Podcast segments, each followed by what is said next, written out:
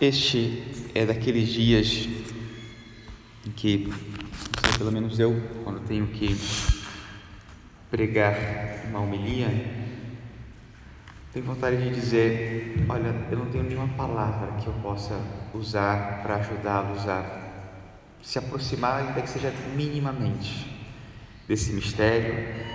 Não tenho uma palavra que seja digna dela. Melhor seria dizer: olhem para ela. É melhor assim. E que ela lhe diga o que ela achar melhor. Mas o ritual disse que a gente tem que fazer uma homilia e tem que dizer algo, então espero não atrapalhar.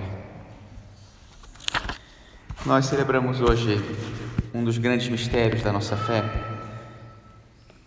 e ele diz respeito a Jesus Cristo.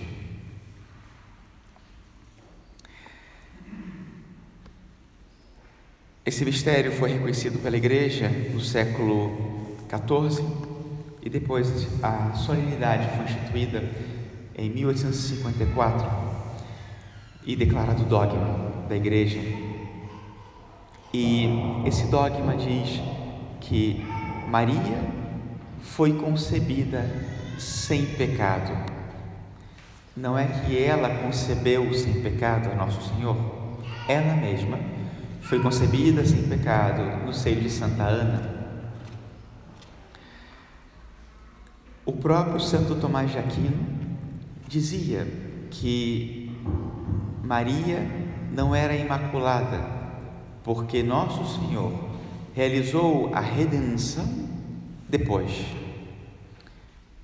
Mas a igreja, inspirada por Deus, reconheceu Nossa Senhora como a Imaculada Conceição porque ela foi concebida sem pecado, não depois, antes da realização da redenção por nosso Senhor, mas ela foi concebida sem pecado em vista do que ele faria anos depois. Para Deus não existe tempo, ainda que ele opere no tempo.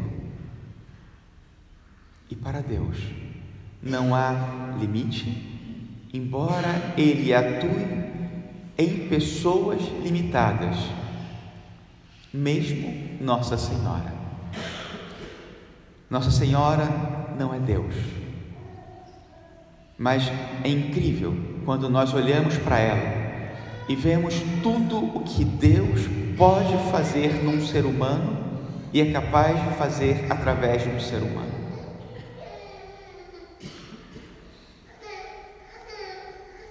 Deve ter sido muito impressionante para Bernadette ver Nossa Senhora, que de repente ela tem aparecido diante dela e dito as palavras que ela não era capaz de compreender: Eu sou a Imaculada Conceição.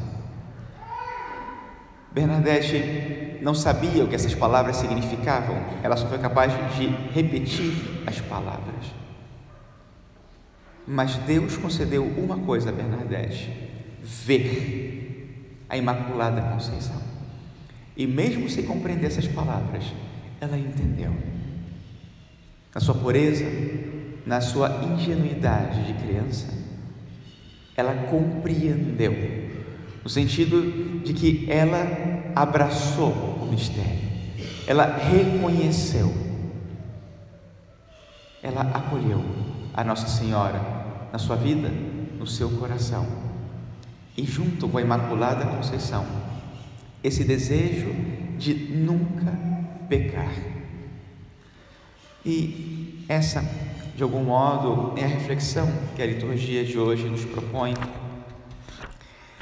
de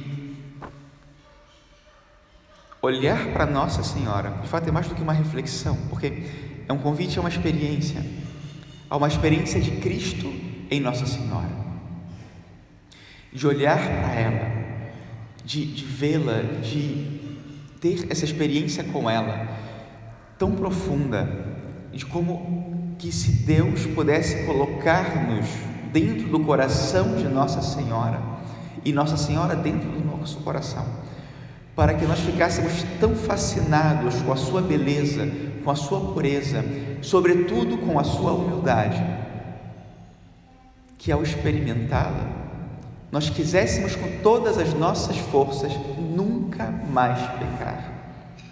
E a partir de então, não querer outra coisa para a nossa vida que não fosse Deus e a vontade de Deus para nós, para viver exatamente como ela. E assim viver como ela também, essa intimidade com Deus, esse faça-se. A liturgia de hoje apresenta esses dois extremos da experiência humana sobre a terra. Por um lado, o pecado totalmente injusto, a total negação e anulação da natureza humana pela total negação e anulação de Deus na vida humana.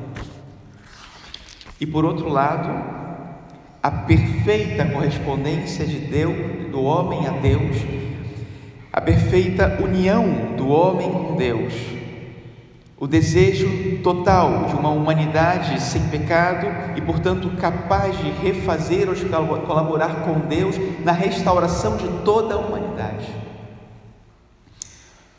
Por um lado, o caos, o mais terrível do homem, que é o pecado, que está em todos nós.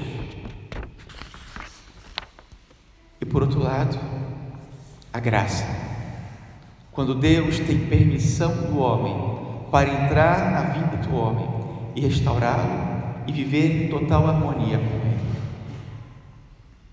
Algo do qual não somos capazes, mas como dizíamos no início, Ele é, porque para Ele não existe limites. E como para nós existem limites, hoje nós nos dirigimos a ela para pedir a ela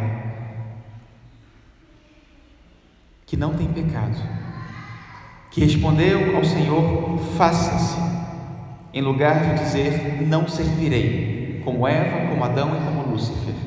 Faça-se, eis aqui a serva do Senhor. Que seja ela hoje a nos guiar a seu filho e nos ajudar